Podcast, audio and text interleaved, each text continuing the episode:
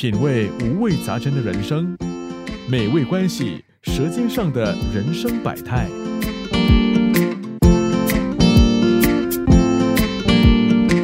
Hello，大家好，我是阿喵啊，我来自槟城，定居在新加坡已经有二十二年了。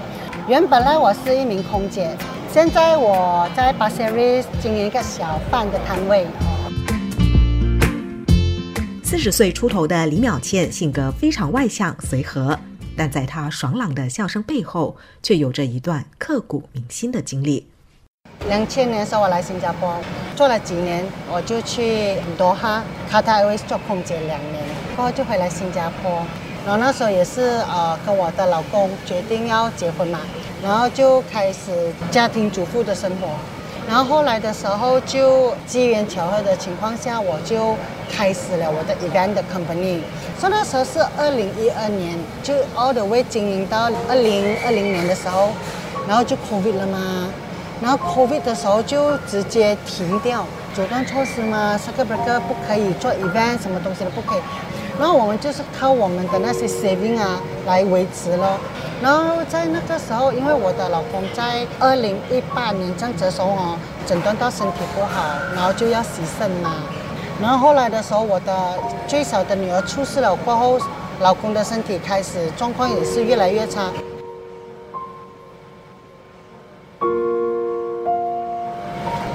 二零二一年的时候啊，有一天早上。他就送孩子去学校嘛，可是送孩子送到半路的时候，他突然间 video call 我，他说他跑完线跟我说有什么事？然后因为 video call 嘛，你看得到他的样子，他说我我接不到，很辛苦，然后在这边喘很大的气。他说你在哪里？然后就快一点哦，换了衣服，然后就快点跑出去了，就沿着我们平时送孩子走的那条路啊，一直跑一直跑，然后一直看着那电话，老公你在哪里？我现在来这，老公你在这边。然后跑到差不多学校附近的时候，我就看到哎有 ambulance 灯了，我就应该是前面，我就快点跑过去。他进到那个 ambulance 里面的时候哦，已经看到他们在给他做 CPR，然后我就跟那个 ambulance 车去到那个昌邑的 hospital 咯。医生那边急救多久我不记得，医生出来他跟你讲，Sorry，we cannot bring back your husband。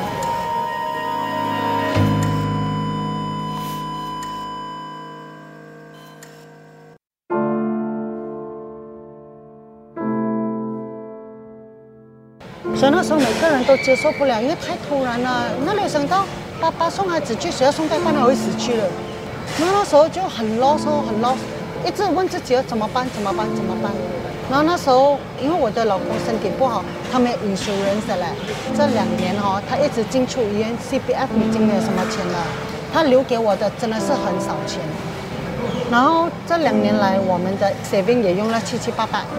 然后就跟我队长说，不然我开那个杂货店，把杂货店又正规，不然我去打工啊，我去我去做销售，我可以做什么销？口才又不好，然后你做销售你要跑外面，孩子怎么办？后来就想说，不然卖那些罗马了，一锅辣椒，一锅饭，然后一些材料可以了啦。我觉得那些罗马比较简单啊。然后回去就煮那些了嘛，然后就放上去备注，哎，有没有人要 order 一包一块钱呐？这样子，然后没有想到哦，有人回应了，哦，一包一块钱，我要 try，你给我十包，懂金钱给你十十块钱呢，然后慢慢的就越来越多人买了，虽然一包一块钱赚很少啦，吧，做这些呢，at least 有一点点 income 嘛，做这些咯。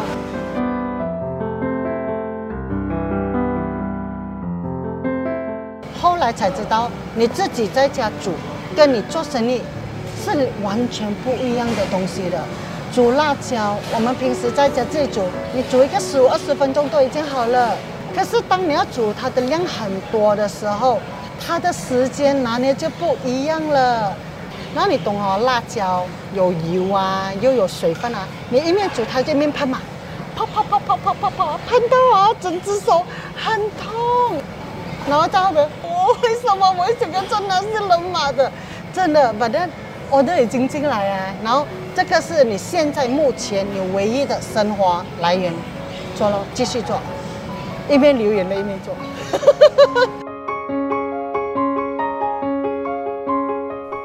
就这样，李淼倩从小小的居家生意做起，到后来订单多到必须租下中央厨房来处理食物，直到今年四月到小贩中心开了摊位。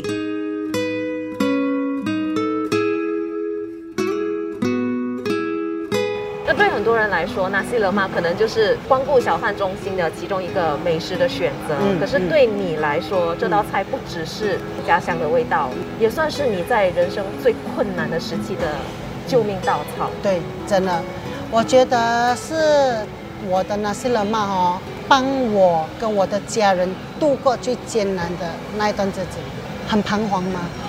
老公突然间走了，孩子又想念爸爸，然后我也不希望讲说，老公走了过后，我们全家要陷入困境，所以那时候我就跟我自己讲，我要怎样保持生活，我只可以撑下去，所以。